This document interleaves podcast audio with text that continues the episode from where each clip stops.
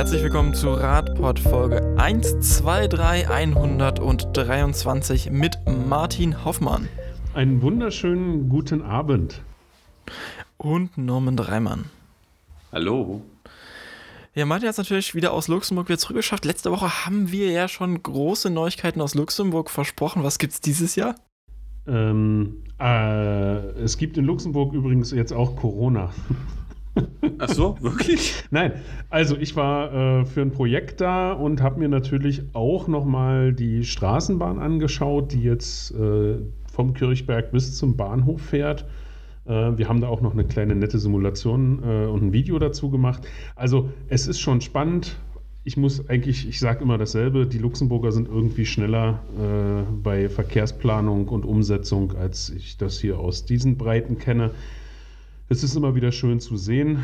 Sie haben Ideen, sie setzen sie um. Sie haben einen Minister, der da doch recht forsch vorangeht. Ähm, ja, war äh, mal nett, aber es war natürlich auch anders, weil die netten, schönen Geschäfte, die ich sonst immer gerne besuche, ähm, waren natürlich geschlossen und ähm, Aber wir kriegen doch da immer so Bilder von leckeren äh, Kuchen. Waren die nicht offen? Mh, doch, ja schon, aber da habe ich es diesmal nicht hingeschafft. Also das war, so, das war auch ein bisschen traurig, aber gut. Ansonsten war es kalt und nass und äh, ja. Wir kommen in unserem ersten Thema jetzt auch in ein Gebiet, wo es deutlich schneller vorangeht mit der Verkehrswende. Ähm, hat man vielleicht manchmal gar nicht so im Kopf, aber neben Paris gibt es noch andere Metropolen, die tatsächlich sehr progressiv waren in den letzten Jahren, unter anderem New York. Und da gab es jetzt vor kurzem auch noch eine, naja, sehr prestigeprächtige Neuigkeit, Norman. Ja, also äh, wir waren echt ein bisschen überrascht. Äh, Wer die Topografie von New York kennt, weiß, dass äh, New York ja mehrere Brücken hat, über die die Insel Manhattan angebunden ist.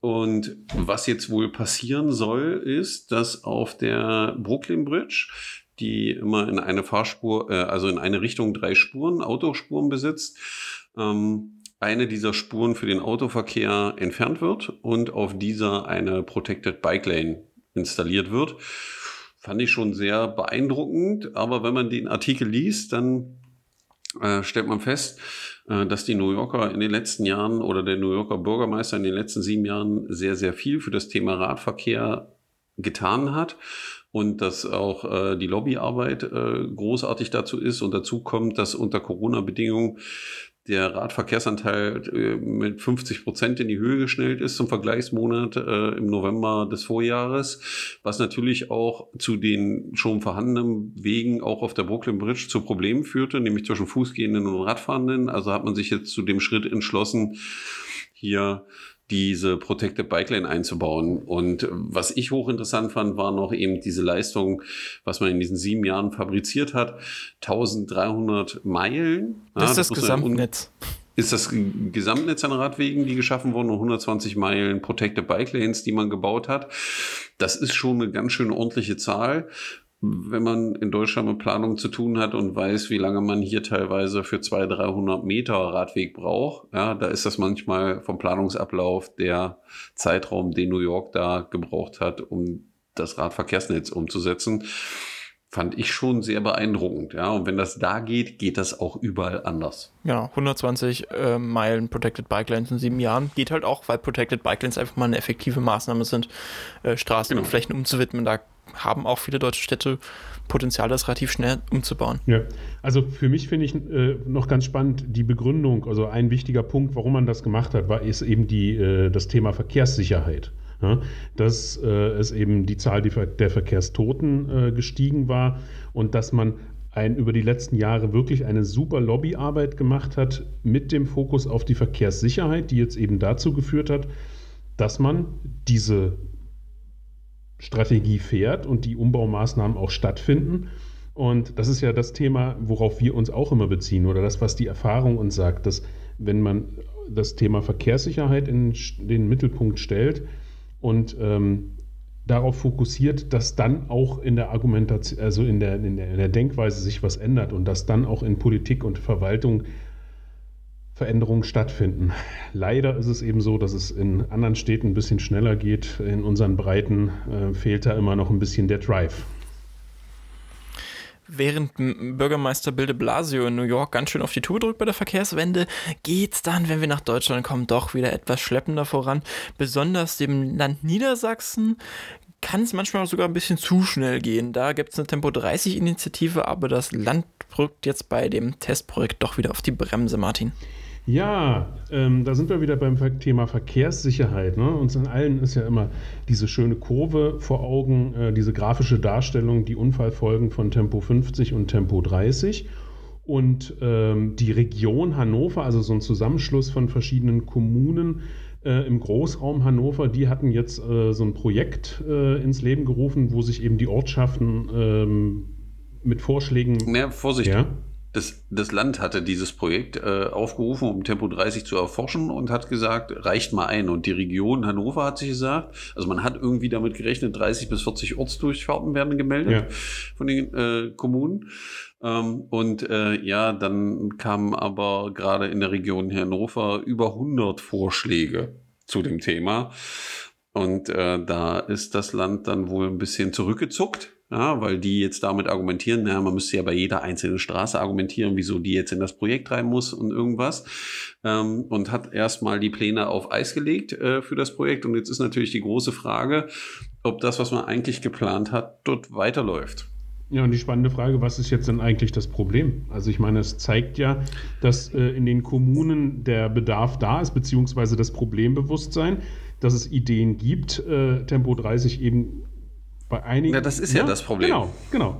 Genau, das ist ja das Problem, so wie es aussieht, dass äh, ja man überrascht war. Also die Jungs und Mädels, die äh, dieses Projekt ausgerufen haben in dem Ministerium, scheinen nicht damit gerechnet zu haben, dass es doch scheinbar so ist, dass mehr Menschen das Thema Verkehrssicherheit, Ruhe, Miteinander im Verkehr doch wichtig ist und dass sie damit gerne diese Reduzierung der Geschwindigkeiten gerne hätte, um das eben herbeizuführen.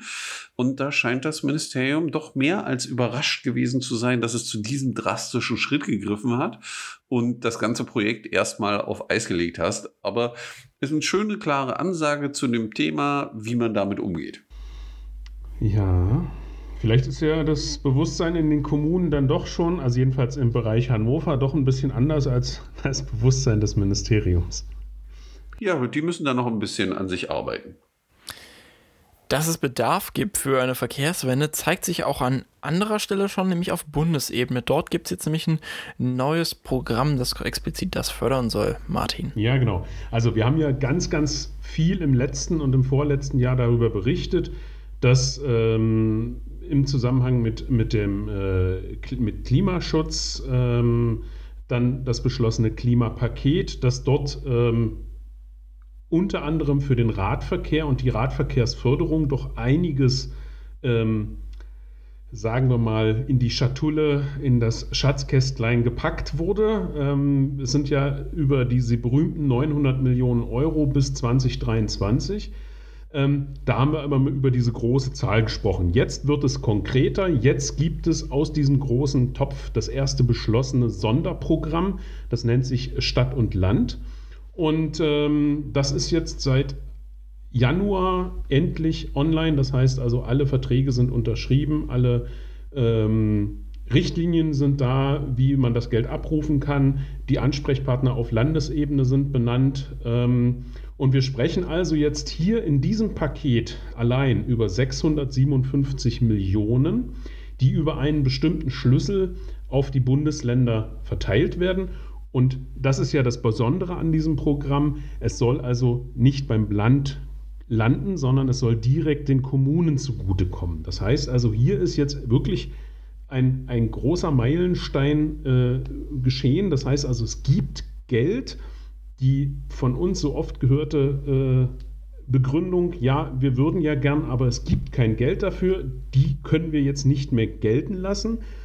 Und es gibt eben dieses Geld explizit für konkrete Maßnahmen, also für den Aufbau eines sicheren, lückenloses Ratennetzes, für Abstellanlagen, für die Beschaffung von Lastenfahrrädern, mit dem Ziel, wirklich eben Verkehrsverlagerung in den Kommunen zu schaffen, das heißt vom Kfz aufs Fahrrad. Ähm, wunderbar, dass es endlich da ist. Es hat äh, doch ein bisschen gedauert, aber jetzt kommt es eben wirklich darauf an, dass Menschen vor Ort, Lobbyverbände, die auf die Kommunen zugehen und auch auf das Bundesland und Druck machen, damit dieses Geld, was jetzt wirklich zur Verfügung steht, auch ausgegeben wird. Ich habe so ein bisschen die Befürchtung, gerade wenn ich in unser Bundesland schaue, dass ähm, die eine oder andere Kommune vielleicht noch nicht so ganz weiß, äh, was sie damit machen soll, vielleicht auch noch nicht mal weiß, dass es das jetzt gibt. Wir sind da in Gesprächen mit, äh, mit Politik und mit dem äh, Landesministerium. Ähm, für mich aber jetzt wirklich endlich, endlich, das Geld ist da. Und ich bin jetzt wirklich sehr gespannt. Wir werden unsere, unsere Arbeit als, als ADFC auf jeden Fall machen. Ich bin wirklich gespannt, wie schnell das jetzt dann auch ins Rollen kommt. Ähm, denn nichts wäre schlimmer, als dass das Geld da ist und es irgendwie nicht abgerufen wird.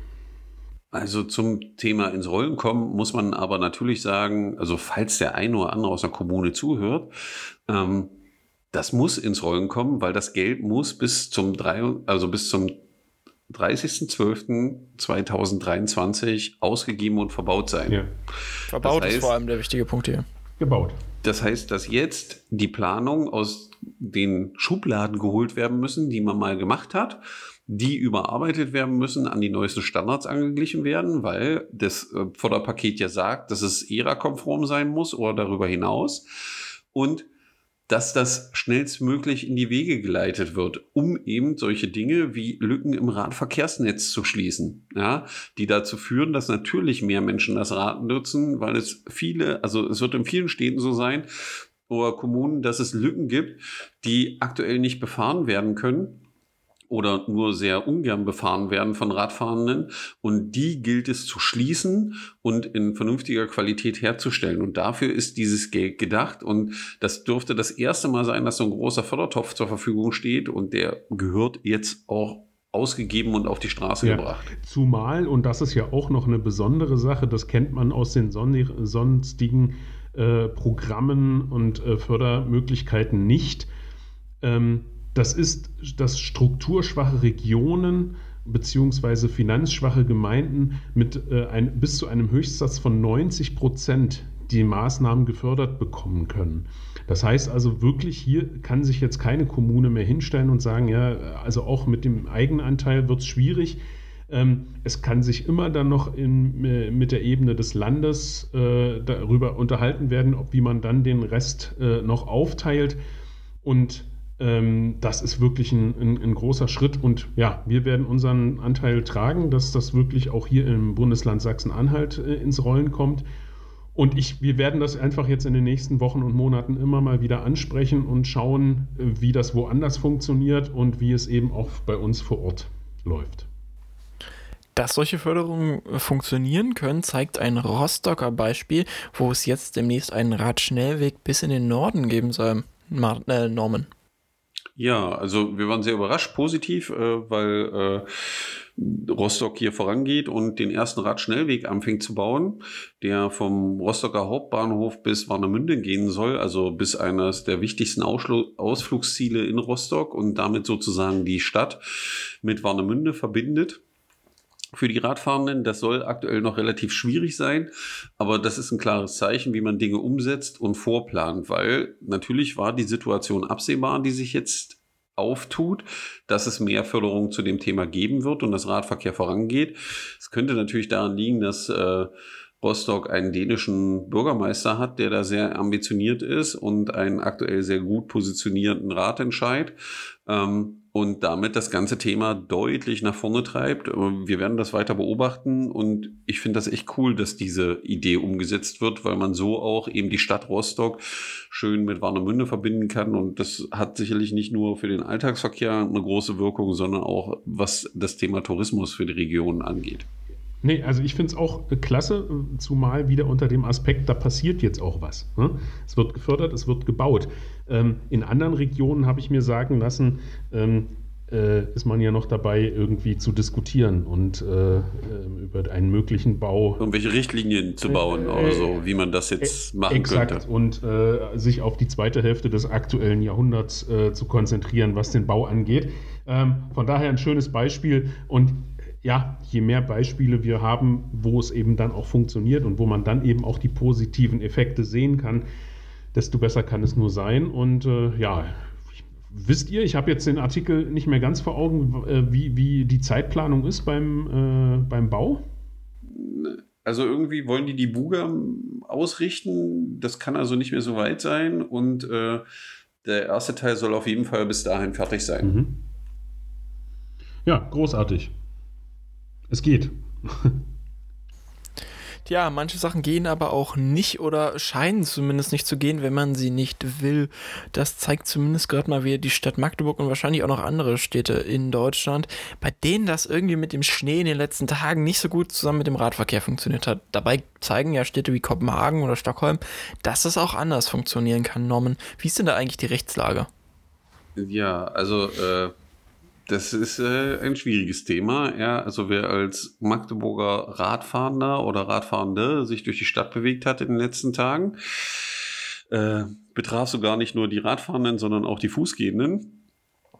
Äh, bot sich ein Bild des Grauens, so will ich das mal bezeichnen, an vielen Stellen. Ähm, noch dazu in einer Zeit, wo Corona-bedingt sehr viele Menschen zu Hause sind und äh, natürlich auch die Freizeit dann an schönen Orten verbringen wollen, wenigstens das. Ähm, aber auch da das nicht machen konnten. Die Stadt hat es geschafft. Ich glaube, wir sind jetzt im Tag vier oder fünf nach dem letzten Schneefall. Heute regnet es in Strömen. Gott sei Dank sorgt der Regen dafür, dass jetzt manche Wege wieder frei werden. Aber äh, irgendwie hat die Stadt das nicht geschafft. Und was Marco gerade ansprach, war die rechtliche Regelung. Und da kann man einen Blick werfen in die äh, wie heißt sie, Marco? Ähm, ähm, das die, war die Straßenräumsatzung, wenn ich es gerade nicht. Genau, die Satzung über die Straßenreinigung der Landeshauptstadt Magdeburg, so ist das, ne? So heißt das Ding. Da ist ganz viel Text. Und äh, wenn man ganz viel Zeit hat, kann man da drin auch nachlesen. Und dann muss man zum Paragraph 5 scrollen und da steht dann Straßenreinigung Winterdienst durch die Stadt. Und da gibt es dann Absatz 4, da steht drinne, der Winterdienst auf Radwegen und auf Radwegen bei getrennten Rad- und Gehwegen obliegt der Stadt. Ja, das heißt, da steht also ganz klar drin, dass für die Radwege die Stadt zuständig ist. Kein anderer, kein Anlieger oder irgendwer, sondern die Stadt. Und unter Punkt 5 steht dann, den Winterdienst auf Fahrbahnen und Radführer führt die Stadt als Träger der Straßenbaulast im Rahmen ihrer Leistungsfähigkeit und der technologischen Möglichkeiten durch. Die Stadt bestimmt nach pflichtgemäßem Ermessen unter Beachtung der Verkehrssicherungspflicht den Umfang, die Art und die Reihenfolge der Streu- und Schneeräumpflichten. Nach ungefähr drei Tagen konnte man feststellen, dass alle Hauptverkehrsrouten für den Autoverkehr sauber waren und äh, trocken befahrbar. Für den Radverkehr waren diese Eis. Ja, und da muss man dann schon die Frage stellen, äh, wie war das mit dem pflichtgemäßen Ermessen und der Beachtung des Themas der Verkehrssicherheit? Weil das führte dazu, dass natürlich viele Menschen das Rad stehen lassen, weil das liegt aber nicht daran, dass Winter ist und ein Rad bei minus zwei Grad nicht funktioniert, sondern es liegt daran, dass die Bedingungen, die herrschen, einfach unfahrbar sind. Ja, und das ist schon in meiner Welt mehr als ein Armutszeugnis in einer Stadt, in der man eigentlich das Thema Klimaschutz, Verkehrsentwicklungsplan und was weiß ich nicht alles, was man alles so schön schreibt. Aber an der Stelle kann man dann die Gleichberechtigung im Verkehr genau sehen. Weil was alle Menschen sehen konnten, die zu Fuß oder mit dem Fuß, zu, zu Fuß oder mit dem Rad unterwegs waren, waren, die Straßen waren geräumt und sie selber sind hin und her gerutscht und konnten gucken, ob sie sich nicht einen Oberschenkel-Halsbruch holen. Und da muss man dann schon sagen, das also das muss jetzt nicht so sein, aber wenn man als Unbedarfter da drauf guckt, könnte man auf die Idee kommen, dass es Absicht ist. Hm. Hat denn die, äh, also ich habe das ja auch äh, selbst erlebt und habe mich auch gewundert, äh, warum äh, die Straße so schön frei war, äh, der Fußweg und der Radweg aber nicht. Ich habe das auch so ein bisschen in den sozialen Medien beobachtet. Ähm, da wurde ja Kritik lautstark geäußert. Hat sich jetzt eigentlich mittlerweile äh, die Verwaltung einmal dazu geäußert oder? Ja, hat sie. Ich suche den äh, äh, äh, Dings gerade dazu. Die, wir haben als ADFC die Stadt direkt angefragt oder unter einem Tweet sozusagen eine Frage gestellt äh, zu dem Thema. Und die Ottostadt hat auch geantwortet. Es war nur hochinteressant, was sie geantwortet haben, äh, weil die Antwort enthielt, glaube ich, fünfmal das Wort Gehweg und äh, einmal das Wort Fußweg, wo man sich dann schon die Frage stellen musste, ob der, der antwortet, verstanden hat, auf was er da antwortet. Also ich, ich kann es nicht verstehen. Ich kann es nicht verstehen. Wir, haben, wir, wir diskutieren auf der einen Seite, dass wir die Krankenhäuser äh, freilassen wollen, dass wir uns absondern und mit Masken rumlaufen, damit äh, wir äh, unsere Kliniken nicht überfordern und genug Kapazitäten frei sind. Ähm, aber in dieser Situation, das war wirklich das Erste, was ich mich gefragt habe, in dieser Situation hat niemand darüber nachgedacht, wie viele äh, Bein- und Armbrüche jetzt dann in den Tagen äh, in, in den Krankenhäusern versorgt werden müssen. Es also, wäre auch schon praktisch, wenn ich auf dem Geh- und Radweg einfach Abstand von einer Person halten könnte und mich nicht auf diesen halben Meter, der da freigeräumt genau, ist, zusammendrängen genau, muss. Genau. Ich habe ich hab, ich hab jetzt die offizielle Antwort. Also die kann man auch bei Twitter nachlesen äh, äh von der Autostadt. Der Winterdienst war komplett ab Freitagnachmittag, einschließlich Samstag und Sonntag im Einsatz. Also am Sonntag habe ich auf den Radwegen keinen einzigen Winterdienst gesehen, wo ich unterwegs war. Radwege wurden auch beräumt. Leider konnten nicht alle beräumt werden, sondern nur die verkehrswichtigen. Also wenn uns so Bilder erreichen von der B1 vor ungeräumten Radwegen, auf dem breiten Weg nicht vernünftig geräumt, die Glasieranlage, eine Eisspiegelung, unten am Schleinufer der Elberadweg durch die Stadt, nicht geräumt. Also oder in marginaler Breite von 20 Zentimeter, muss man sich schon fragen. Dann steht hier weiter, der Winterdienst ist auch heute noch am Nacharbeiten, was sehr schwierig ist, da einige Radwege zugeschoben sind. Da muss man sich doch fragen, wer hat denn die Radwege zugeschoben? Das war im Regelfall die Stadt selber, die das getan hat. Und dann geht's los. Gehwege sind anliegerpflichtig. Die städtische Abfallwirtschaftsbetrieb betreut Gehwege nur zum Beispiel auf Brücken oder wo Städte zuständig sind, äh, wo die Stadt zuständig ist. Der Stadtgartenbetrieb betreut Gehwege auch nur, wo sie anliegerpflichtig sind. Das Ordnungsamt ist heute noch schon sehr aktiv, um die säumigen Anlieger aufzufordern, ihre Winterdienstpflichten nachzukommen. Das heißt, die Hälfte des Beitrages geht um irgendwelche Gehwege, die wir gar nicht angefragt hatten. Ja, und äh, da muss man sich schon Frage stellen, wer hat hier eigentlich geantwortet und wie viel Ahnung hat er vom Thema? Ja, oder wollte man einfach nicht antworten auf die Frage, weil die Satzung hatten wir ja am Anfang. Aber das ist schon ein sehr peinliches Thema. Das Schöne ist, dass Magdeburg nochmal die Möglichkeit hat, sich äh, zu dem Thema zu positionieren, weil wenn man den Wetterbericht anguckt, könnte es sein, dass wir in einer Woche dieselbe Situation nochmal haben, äh, dass es sehr stark schneien wird bei Minusgraden und der Schnee liegen bleiben wird. Und vielleicht fragt dann der eine oder andere einfach mal nach bei der Stadt oder meldet jeden nicht geschobenen Radweg bei der Stadt im, im D-Melder oder irgend sowas, weil ich glaube, anders lernen die das nicht. Mhm. Wie hieß es doch? Wie hieß es doch so schön in der, in der Satzung äh, nach, in, nach den Möglichkeiten, nach den vorhandenen Möglichkeiten? Äh, die technologischen Möglichkeiten. Hm? Ja, ja, was soll man da sagen? Man ha sie, sie haben sich bemüht, aber selbst das nicht, oder? Sie selbst, selbst das genau, nicht. Selbst das nicht also bemüht, äh, also bemüht sieht anders aus. Also das ist, äh, bemüht wäre ja, ja. Sie wären zumindest erschienen und hätten etwas versucht und es wäre schlecht gewesen. Aber nein, sie haben ja nicht mal was versucht. Ja, sie haben an einigen Stellen es schon versucht, aber das ist einfach, das, das geht so nicht. Also wenn die Stadt in ihrer Satzung zu stehen hat, dass sie für die Radwege zuständig ist in dieser Stadt, dann muss sie diese Radwege auch räumen an den Hauptrouten und dazu gehören alle großen Einfallstraßen und die, äh, die Flächen innerhalb der Stadt. Die haben noch nicht mal erkannt, auf dem breiten Weg gab es eine lustige Situation, wenn man auf dem breiten Weg Richtung Hassebachplatz fährt der Radweg geräumt, also die Auffahrt auf den Radweg war nicht möglich, der Radweg selber war aber geräumt. Und dann Höhe Dom hat man einfach, hat der Fahrer des Fahrzeuges, glaube ich, nicht gewusst, wo der Radweg ist und hat den Fußweg geräumt, aber der Radweg war unter Eis und an der nächsten Straße einfach war der Radweg dann wieder geräumt, wo man schon die Frage stellen muss, sag mal, wisst ihr noch nicht mal, wo eure eigenen Radwege sind das ist einfach, also und dieses Bild, was man auch nach außen kommuniziert zu dem Thema, weil die Radfahrer haben immer das Gefühl von, na, wir sind es ja nicht wert. Das ist ja das, was man damit kommuniziert. In dem Sinne hoffen wir einfach, dass es dann beim nächsten Schnellfall besser aussieht und dass der öffentliche Druck, der Marco, dieses Mal entstanden nicht, dass wir uns weiter aufregen? Ja. Das führt ja zu nichts ich, mehr. Ich wollte noch, ich so. wollte noch sagen, ich wollte noch sagen, dass, äh, ob man nicht mal offiziell nachfragen kann, wie viele Fahrzeuge die Stadt eigentlich, über wie viele Fahrzeuge sie verfügt um Rad- und Gehwege zu säubern. Vielleicht scheitert es einfach daran, dass dieses eine Fahrzeug für die Stadt eben einfach nicht ausreichend ist. das könnte auch eine Vermutung sein, die da Zweifel, dass es nur ein Fahrzeug ist. Und Das das, war jetzt ein bisschen- Vielleicht sind zwei. Es war übertrieben, aber ich denke, es ist, äh, liegt auch daran. Marco, ich glaube, Marco, ich glaube, Teile dieser Antwort, wie sagte der Innenminister mal, würden uns verunsichern. Mhm, genau. In, in dem Sinne, ähm, vielleicht gibt es diese Antwort darauf. Demnächst mal hoffen wir einfach, dass es beim nächsten Schneefall besser aussieht. Und wir hören uns nächste Woche mit neuen und hoffentlich positiveren Themen wieder. Tschüss und bis dahin. Bis dahin, tschüss.